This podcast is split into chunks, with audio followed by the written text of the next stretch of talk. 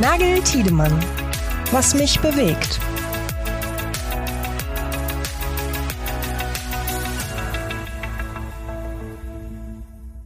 Guten Morgen, Pascal. Hi, Yannick. Pascal, wir haben jetzt schon unsere zweite Folge Was mich bewegt von unserer kleinen Auskopplung hier bei äh, Nagel mhm. Tiedemann. Am äh, frühen Freitagmorgen. Am frühen Freitagmorgen, genau. In der wir ja jede Woche versuchen, so ein bisschen die Themen zu besprechen, die uns in der Woche oder überhaupt grundsätzlich äh, so bewegen. Also ein bisschen einen kleinen, kurzen Meinungspodcast zum, zum Ende der Woche. Genau. Ähm, ja, was ist denn, was ist denn dein Thema, was dich diese Woche bewegt hat? Ja, es ist tatsächlich gar nichts, äh, nichts Aktuelles, also nichts, was jetzt einen, einen aktuellen Bezug hätte. Es ist aber etwas, was mir aktuell ein bisschen durch den Kopf gegangen ist. Ähm, und zwar sind so ein paar Gedanken inspiriert durch unser IT-Dienstleister-Ranking. Das Top 25 IT-Dienstleister-Ranking für alle Zuhörerinnen und Zuhörer, ähm, denen das vielleicht kein Begriff ist. Äh, Janik, seit äh, über zehn Jahren, ich glaube seit 2012, äh, bringen wir jährlich ein Ranking der 25 umsatzstärksten IT-Dienstleister gemessen am Umsatz, den sie mit der Automotive-Branche in Deutschland machen, heraus. Und ähm, ja, was ganz spannend ist, äh, wir beobachten dadurch natürlich jährlich so ein bisschen immer auch die, die Konjunktur. Wir fragen auch immer ein bisschen die wichtigsten Themen ab, die die IT-Dienstleister gerade bewegen. Ähm, dieses Jahr ist tatsächlich ein bisschen besonders, äh, Yannick, weil T-Systems nicht mehr auf dem ersten Platz bei uns ist und ich kenne keinen anderen IT-Dienstleister als T-Systems auf dem ersten Platz unseres Rankings und wir beide begleiten das jetzt seit 2014. Das stimmt, das ähm, ist eigentlich der Serienmeister sozusagen. Genau, das ist schon ähm, tatsächlich ganz beeindruckend. Äh, stattdessen ist in diesem Jahr Accenture auf dem ersten Platz, auch mit einem ganz beeindruckenden äh, Ergebnis. Ähm, aber das ist gar nicht so das, worum es mir, worum es mir heute geht, dass wir über dieses Ranking sprechen, sondern eher das, was sich so, die Gedanken, die sich daraus ergeben. Und ich glaube auch, die Systems wird sich trösten können, dass sie ähm, den, den ersten Platz einbüßen mussten, weil auch die Systems konnte deutlichen Wachstum verzeichnen nach auch einigen Jahren, die nicht ganz so einfach waren. Und das ist das, worauf ich hinaus will. Die 25 Dienstleister im Ranking konnten ihre Umsätze in Summe um fast 20 Prozent steigern. 18 Prozent, um genau zu sein. Das habe ich in diesen zehn Jahren in dieser Höhe noch nie gesehen. Ich glaube, ich habe gestern mal nachgeschaut äh, und hab, bin dann ein bisschen die, durch die Historie dieser, dieses Rankings gegangen. Ein, ein Wachstum höher als zehn Prozent ja, dieser 25 aufsummierten Automotive-Umsätze, ähm, höher als zehn Prozent hat es nicht gegeben. Ja. Und jetzt sind es also gute 18 Prozent. Ähm, und ja, das, das, das Spannende ist, wir beide beobachten das jetzt dann jährlich und das Spannende daran ist, ich habe immer den Eindruck, dass das so ein bisschen wie so ein Pendel ist. Also auch wenn man sich mal so die Kurve anguckt, den Verlauf dieser Wachstumskurve, die ist wirklich, die ist einfach mal hoch, das ist mal Berg, mal Tal, mal Berg, mal Tal. Und das Pendel in der Branche, das, das, das schwingt immer so ein bisschen zwischen Outsourcing und Insourcing als Trend hin und her. Und das kann man immer an diesem Top 25 Dienstleister-Ranking von uns, kann man das immer so schön an, ablesen, wo die Autoindustrie gerade steht. Ob die gerade so ein bisschen im Bereich externe Expertise wird sehr geschätzt steht oder ob man sich gerade eher äh, in-house die Expertise aufbaut, weil man zu den Themen der jeweiligen Zeit äh, der Meinung ist, dass das der bessere Weg ist. Und ähm, ja, das finde ich ganz spannend. Momentan sind wir dann offensichtlich wieder in einer Phase des Outsourcings. Ähm, das hat uns im Rahmen der, der Geschichte und der Recherche ähm, zum Beispiel auch äh, Deloitte-Partner Uwe Strauß gesagt, äh, ich zitiere ihn, insbesondere in den Bereichen Datensicherheit, KI-Entwicklung und Cloud-Dienste setzen Unternehmen vermehrt auf die Expertise externer Spezialisten, sagte.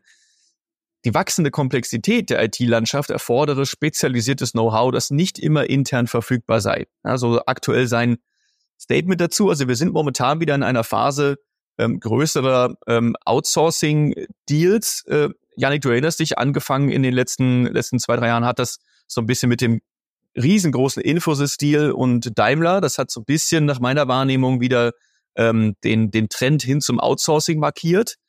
Ähm, und aktuell ist es so, dass wohl vor allem das Thema KI eins ist, wo, ähm, wo man stark auf externe Expertise setzt, wo die Autoindustrie auch feststellt, da passiert momentan extrem viel. Und da brauchen wir momentan auch den, den äh, Blick von außen. Janik, da haben wir ja letzten Freitag auch erst drüber gesprochen. Genau, letzten Freitag haben wir über Generative AI und was die Unternehmen da jetzt gerade veranstalten oder wollen äh, oder planen äh, gesprochen äh, und natürlich auch über die Rolle CIO, CDO gesprochen.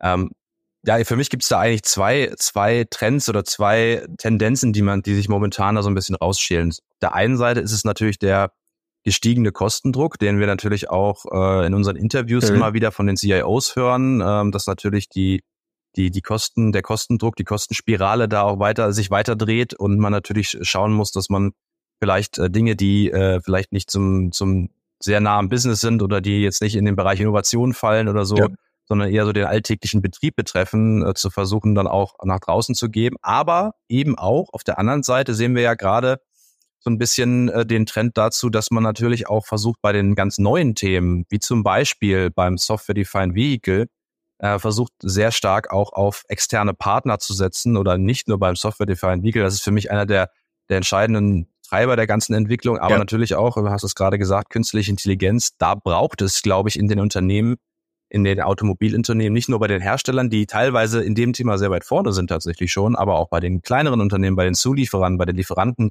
die sich mit diesen Themen natürlich auch auseinandersetzen, braucht es externe Expertise. Da geht's gar nicht ohne. Also das ist ähm, so ein bisschen sind so ein bisschen die beiden Strömungen, die dazu führen, ja. dass natürlich die äh, Dienstleister jetzt wieder äh, Hochkonjunktur haben.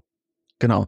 Und das ist so ein bisschen das, was du gerade gesagt hast, ist auch so ein bisschen das, worauf ich jetzt in der in der kleinen Diskussion mit dir hinaus wollte. Man könnte jetzt sagen, das war jetzt die fünfminütige Introduction oder Hinleitung sozusagen, warum ich, äh, warum ich zu diesem Gedanken gekommen bin, weil was ich eigentlich damit sozusagen diskutieren oder anregen wollte, auch in Richtung unserer Community, unserer Zuhörerinnen und Zuhörer, ähm, also gerne an der Stelle dann bei LinkedIn ähm, auch nochmal teilen, ist ein bisschen die Frage, wie du es gerade schon gesagt hast, hat die Automobilindustrie, speziell die deutsche Automobilindustrie, inzwischen verstanden, dass es ohne starke Partnerschaften auf Augenhöhe nicht mehr geht. Weil jetzt ist es natürlich so, über viele Jahre, Jahrzehnte hat die Automobilindustrie, und ich glaube, da tut man ihr nicht Unrecht, wenn man das behauptet, äh, natürlich einfach die Spielregeln auch in Richtung alle ihrer Partner, Zulieferer und so weiter diktiert. Ja, also ich glaube, jeder kennt die ähm, die Stories, äh, wie das ungefähr abläuft, wenn der, wenn der Key-Accounter irgendwie beim, beim Chefeinkäufer ähm, aufschlägt, dann, dann waren das ich in der Vergangenheit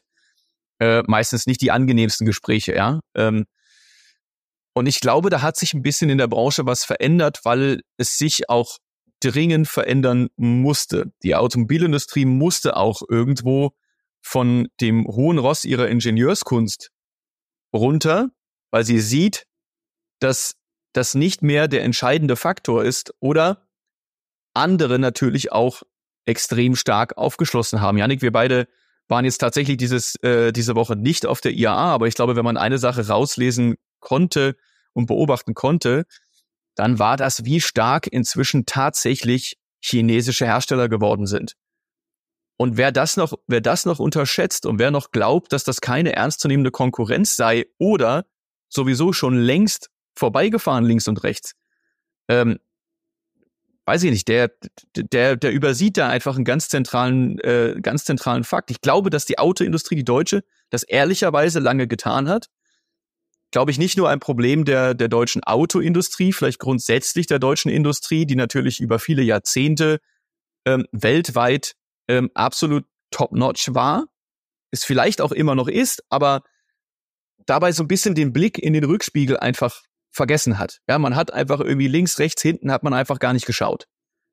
Und da habe ich inzwischen aber ein bisschen das Gefühl, und das, deswegen habe ich jetzt mit diesen IT-Dienstleistern angefangen. Das kann man aber auch auf ganz viele andere Partnerschaften äh, münzen. Das kann man auch auf den Umgang äh, mit oder die, die, die Zusammenarbeit mit Zulieferern zum Beispiel münzen. Ich glaube, dass da inzwischen in der Branche sehr wohl angekommen ist, dass man auf Augenhöhe mit externer Expertise agieren muss, um in diesem Spiel, in diesem globalen Spiel zukünftig überhaupt noch vorne mitzuspielen? Also das, das würde ich ein bisschen, also das sehe ich, glaube ich, ein bisschen different, also was heißt differenziert, aber also vielleicht ein bisschen anders. Ähm, weil ich glaube, dass die, die Autohersteller oder ja vor allem die Autohersteller schon, schon lange wissen, dass sie ohne die externe Expertise, gerade bei den, bei den neuen Themen, die jetzt auch gerade im, im Kontext des, des Software-Defined Vehicles irgendwie aufkommen, ähm, und beim Thema autonomes Fahren und so weiter. Also bei den ganzen neuen Technologien, gerade rund um das Produkt Auto, aber auch wenn man schaut, ähm, wenn es darum geht, äh, Legacy-Systeme in, äh, in der Produktion zum Beispiel oder im Unternehmen in die Cloud zu überführen. Auch da ist es klar, geht es nicht ohne die großen äh, Microsoft, äh, AWS und so weiter.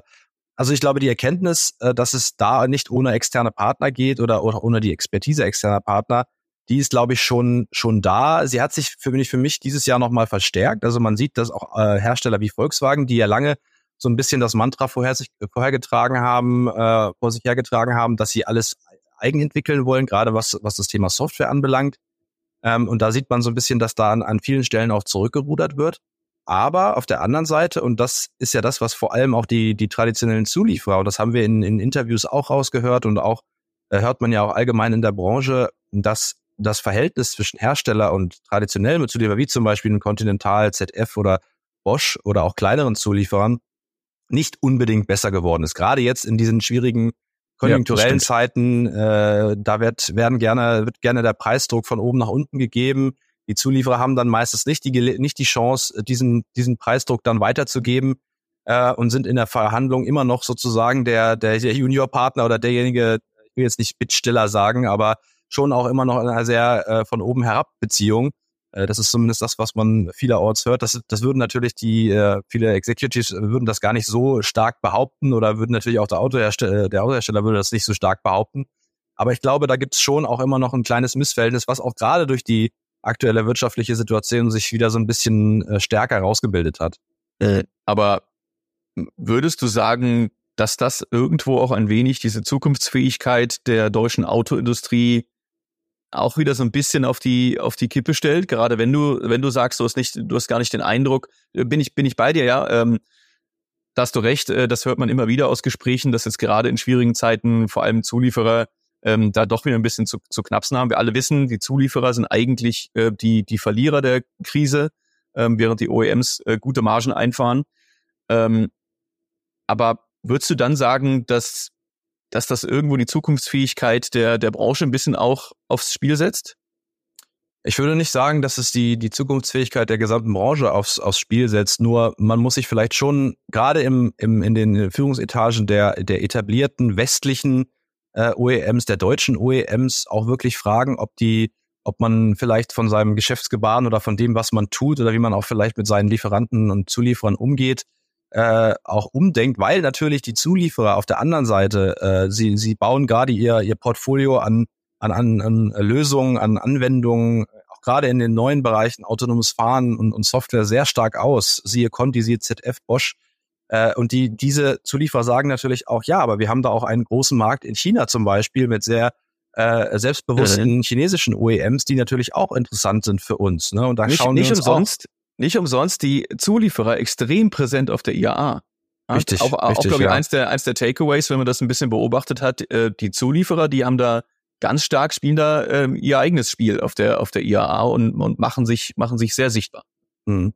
Aber ich würde natürlich an der Stelle auch wieder gerne äh, die, die Meinung unserer, unserer ZuhörerInnen äh, hören, gerne Absolut. bei LinkedIn reinkommentieren unter den Post zu diesem, zu diesem Podcast hier was denn Ihre Meinung ist zu der, zu der Zukunft. Das ist natürlich eine große Frage, wie jetzt weiter äh, im Verhältnis auch zwischen, zwischen Hersteller und Zulieferer, aber auch natürlich der, der neuen Partner, die reinkommen. Und das sind ganz viele, die äh, da jetzt äh, äh ein, Kuchen, ein Stück vom Kuchen abbekommen wollen, äh, was die neuen Technologien angeht.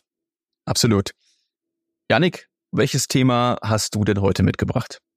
Ja, ich habe heute mal einen äh, im Gegensatz zu dir äh, mal ein ganz aktuelles Thema mit reingebracht. Ähm, diese Woche war ja die IAA, äh, wir haben es ja gerade gesagt, in München, äh, große Leistungsshow, nicht nur beim Design, bei Antriebstechnologien, sondern äh, unter der Haube bedeutet ja mittlerweile auch, äh, das wird ja auch mittlerweile neu definiert. Also es gibt neue Connected Services, es gibt KI im Fahrzeug. Äh, wir haben es gerade, du hast gerade gesagt, die Zulieferer waren ganz präsent. Äh, Continental hat jetzt zusammen mit Google angekündigt, eine, eine Generative AI-Anwendung, eine Sprachsteuerung, äh, ein Sprachsteuerungssystem mit ins Auto zu bringen. Große An Ankündigung. Äh, daran sieht man nochmal, wie, wie selbstbewusst auch die, die Zulieferer mittlerweile agieren. Äh, und man sieht insgesamt, dass eben äh, unter der Haube, dass die, die Leistung unter der Haube halt vor allem mittlerweile auch Software definiert sein kann. Also das so äh, Software definierte Fahren nimmt weiter Gestalt an. Und in diese in diese ten oder in diese ja ich sag mal ähm, positive Entwicklung für die Automobilindustrie platzt also ein bisschen eine Meldung gestern rein. Äh, wir hatten es bei uns auf der Homepage auch aufgenommen. Und zwar hat die ähm, Mozilla Foundation eine Studie herausgebracht zum Datenschutz bei Autoherstellern. Und die hat herausgefunden, dass die, ähm, der Datenschutz der Connectivity-Dienste von 25 Autoherstellern äh, eigentlich gar nicht vorhanden ist. Das Urteil lautet, dass die Autos die schlimmste Produktkategorie in Bezug auf Datenschutz sind. Alle getesteten Hersteller scheiterten bei der Untersuchung. Die Fahrzeuge werden als datenhungrige Überwachungsapparate beschrieben. Und da sind wirklich alle Hersteller dabei, vom Tesla, Renault, Dacia, äh, BMW, Mercedes, Volkswagen alle äh, fallen sozusagen, oder das Fallball dieses Urteils trifft eigentlich die gesamte Automobilindustrie, dass sie in Sachen Datenschutz eben wirklich äh, ähm, nicht gut, dass es nicht gut bestellt ist um die Automobilindustrie. BMW hey. hat aber natürlich auch sofort darauf reagiert und hat gesagt, nein, wir äh, halten natürlich die wichtigsten Datenschutzgesetze ein und geben jede mögliche Kontrollmöglichkeit den, den Kunden. Aber das finde ich schon, schon krass, weil das das äh, kratzt so ein bisschen an dem Bild, dass das, äh, dass, dass das Auto, das neue Software, das, das äh, softwaredefinierte Auto äh, irgendwie ähm, das Zukunftsmodell ist und dass immer mehr vernetzte Dienstleistungen ins Auto kommen und das alles schön ist dabei. Nein, ist natürlich dieses Thema Datenschutz, Datensicherheit natürlich auch eins der, der, der erfolgskritischsten oder der kritischsten Themen für die, für die Hersteller. Und jetzt wird äh, so in so einer Studie ähm, die man sicherlich auch kritisieren kann, äh, die Herangehensweise. Äh, da muss man auch definitiv auch nochmal genau hinschauen, inwiefern da auch untersucht wurde. Aber das ist natürlich was, was erstmal durch die Medien geht und was, äh, was wir auch aufgenommen haben, äh, um, um da auch zu zeigen, dass da nicht alles grün ist oder dass nicht alles Gold ist, was glänzt. Ähm, äh, das fand ich auf jeden Fall eine, eine spannende, äh, spannende News. Und ich finde, oder das ist ein Ding, was die Hersteller sich wirklich fragen müssen, in wie sie in Zukunft mit diesem Thema umgehen wollen, wie transparent sie eigentlich sein wollen, wenn nämlich immer mehr vernetzte Dienstleistungen, immer mehr Dien äh, Geschäftsmodelle direkt im Fahrzeug ja auch äh, installiert werden und ähm, da das Thema Datenschutz natürlich am Ende des Tages nicht zu kurz kommen darf. Ja, absolut. Also ähm, ich muss jetzt dazu sagen, ich kenne jetzt die Studie nicht im, im Detail. Ähm, nur ein paar Gedanken von mir dazu.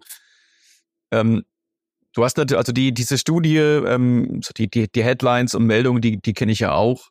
Da, da steckt schon die ein oder andere Formulierung drin, bei der ich jetzt bisschen auch die Seriosität dieser Studie vielleicht ein ganz kleines bisschen mal ein kleines Fragezeichen hintersetze, ja, weil wenn ich natürlich irgendwo eine eine seriöse Studie rausbringe, vielleicht auch mit einem irgendwo gewissen, sagen wir, mal, gewissen wissenschaftlichen Ansprüchen irgendwie äh, genügt, ähm, dann gehört dazu jetzt eigentlich ähm, Effekthascherei jetzt eigentlich nicht so richtig dazu. Ja, und da ist schon, soweit ich, soweit ich es mitbekommen habe, da ist auch die eine oder andere sehr, sehr markige Aussage irgendwie dabei. Du hast ja auch ein bisschen, bisschen zitiert auch gerade, ähm, dass ich da ein ganz kleines bisschen mit Vorsicht genießen würde. Mhm.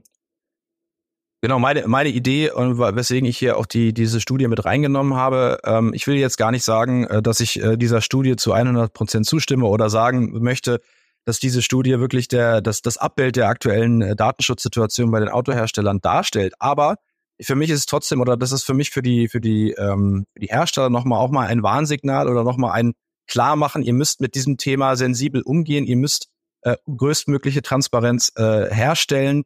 Äh, oft, also was auch in der Studie stand, dass Kunden natürlich auch Probleme haben, äh, äh ihre Auskunft zu bekommen, wie was eigentlich mit ihren Daten passiert. Mhm. Da geht es tatsächlich bei einigen Herstellern auch um irgendwie sexuelle Orientierung. Da werden dann plötzlich irgendwie äh, äh, Dinge über über die über das Nutzungsverhalten, über das Fahrverhalten natürlich aufgezeichnet und die und die Kunden wollen natürlich wissen, was passiert mit diesen Daten, die dort aufgezeichnet werden. Ne? Und ähm, wenn jetzt wenn wir schauen, wo das, wo sich dies, die Mobilität hinentwickelt, dass ähm, das autonome Fahren immer mehr aufkommt, da werden natürlich ständig Bewegungsdaten aufgezeichnet. Überall im Auto sind Sensoren äh, verbaut, die, die alles aufzeichnen. Äh, und da ist natürlich schon klar, dass dieses Thema äh, nicht am Ende des Tages nicht zu kurz kommen darf.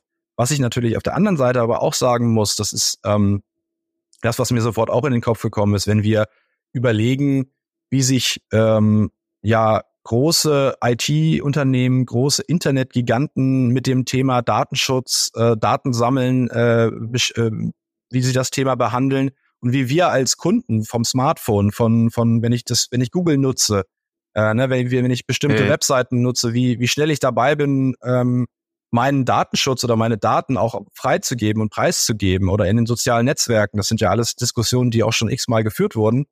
Ähm, und ich immer das Gefühl habe, dass bei diesen Dingen ähm, dieses, diese Sensibilität nicht ganz mehr so vorhanden ist, dann ist natürlich auf der anderen Seite die Frage, ja, aber jetzt bei den Herstellern, bei den vielleicht den Unternehmen, die auch in Deutschland sitzen oder in Europa sitzen, da wird dann besonders drauf geschaut.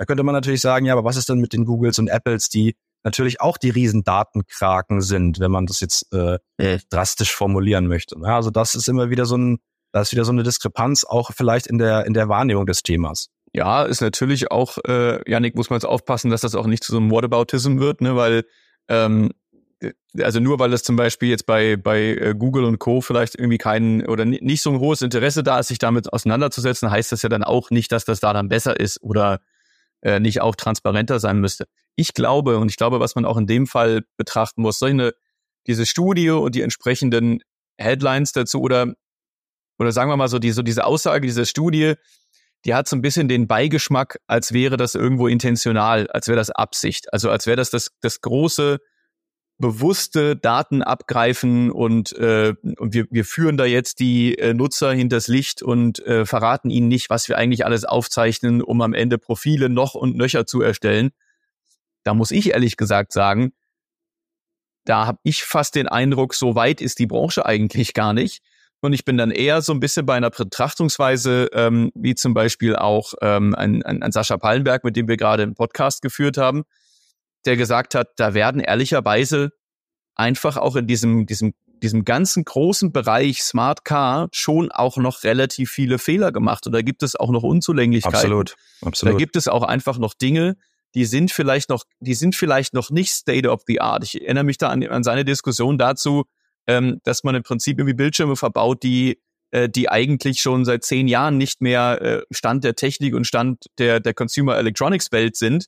Ähm, und die fürs Auto, dann sind sie aber noch gut genug, wenn es da der dicke Plastikrand ist. Und wenn ich so ein bisschen an diese Diskussion denke, dann kann ich mir in dem Bereich tatsächlich vorstellen, ich glaube, da werden wahrscheinlich, ich glaube, da sind viele Hausaufgaben noch nicht gemacht worden. Ja, und das stellt man dann vielleicht auch, wenn man es dann analysiert im Rahmen von so einer Studie, vielleicht auch fest, ähm, okay, das kann transparenter sein, das kann, das kann offener sein. Ähm, aber was, was mich dann, was mich daran ein bisschen stört ist und wo ich dann eine Lanze für die Autoindustrie brechen möchte, ist auch nur mein, mein Gedanke, meine Meinung ist, ähm, was mich daran stört, ist so ein bisschen dieses, dieses Absicht unterstellen an der Stelle. Und das würde ich ehrlicherweise vielen von den riesengroßen ähm, IT- und Datenfirmen, die nichts anderes machen, als sich mit dem Thema zu beschäftigen, das würde ich da dann schon viel eher machen und sagen, ja. die wissen, glaube ich, ganz genau, was die tun. Ich glaube, bei der Autoindustrie ist es natürlich auch manchmal ein bisschen schwierig, weil, weil es auf der anderen Seite auch immer so ein bisschen schwierig ist, inwiefern ist das Auto eigentlich ein, ähm, ein, ja, ein, ein, ein, ein Gegenstand, mit dem man auch auf eine selbe Art und Weise kommuniziert wie mit einem Smartphone. Also ich erinnere mich zum Beispiel gerade daran, ich ist nicht lange her, da habe ich mir ein neues Auto, ähm, neues Auto äh, bekommen und das Auto habe ich natürlich eingerichtet und auch entsprechende, ähm, entsprechende Konten eingerichtet, natürlich auf dem Smartphone, ja auch nicht im Fahrzeug. Ne? Sondern im Endeffekt setzt du dich hin und das, was du als erstes machst, ist inzwischen dann das Smartphone zücken, dein, deine Fahrgestellnummer mit, dem, mit, der, mit der entsprechenden App verbinden und da dann alles einzustellen und zu gucken, was kann ich da jetzt irgendwie einstellen, ausstellen und so weiter, wo, wo sind da die entsprechenden Informationen. Ähm, da ist ja so diese, diese direkte Informations- Verbindung zwischen Auto und Nutzer, während ich im Auto bin, ja auch noch gar nicht so richtig vorhanden. Kann man vielleicht auch sehen, vielleicht muss man mit dem Auto auch noch viel natürlicher umgehen ähm, in Sachen Infotainment, in Sachen HMI, viel natürlicher umgehen, wie man das mit dem Smartphone auch machen würde.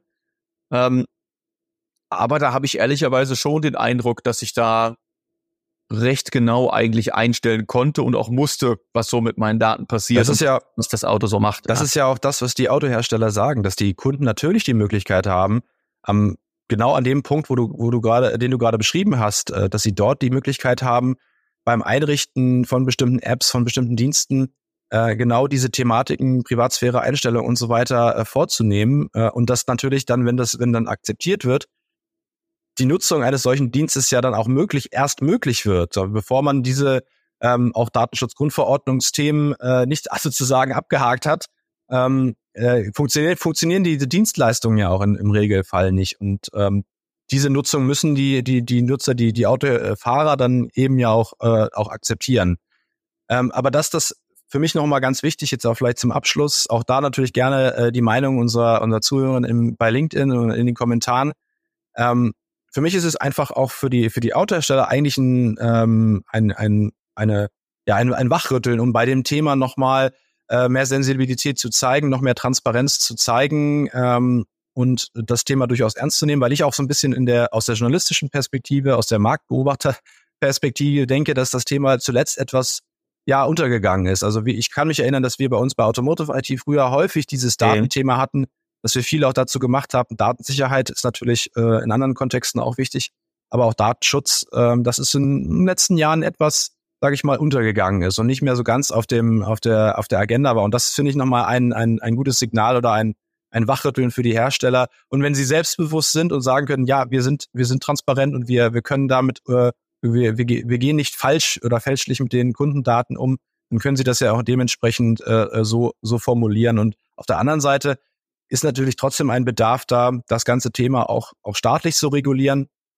Die Bundesregierung ist gerade dabei, ähm, ein, ein entsprechendes Gesetz auf den Weg zu bringen, dass die, die Verwendung von Mobilitätsdaten auch reguliert. Mal sehen, was dann, was dann, äh, mhm. wenn das soweit ist. Ähm, also von daher, da bewegt sich einiges, aber für mich einfach auch für die, für die Hersteller nochmal ein, ein kleiner Wachrüttler, äh, um bei dem Thema klar zu sein. Janik, wir wollen die halbe Stunde nicht knacken. Ähm, wir wollen noch für unsere Hörerinnen und Hörer sozusagen beim, beim Kaffee konsumierbar sein. Ähm, den hole ich mir jetzt auch. Janik, ich wünsche dir noch einen schönen Restfreitag. Ich wünsche allen unseren Hörerinnen und Hörern einen schönen Restfreitag, dann ein schönes Wochenende und nächste Woche haben wir auch wieder eine spannende Woche vor uns. Danke dir auch, Pascal. Bis dann. Danke. Ciao. Ciao. Nagel Tiedemann, ein Interview-Podcast von Automotive IT und Automobilproduktion. Alle Infos zur Folge in den Show Notes. Weitere Episoden überall, wo es Podcasts gibt.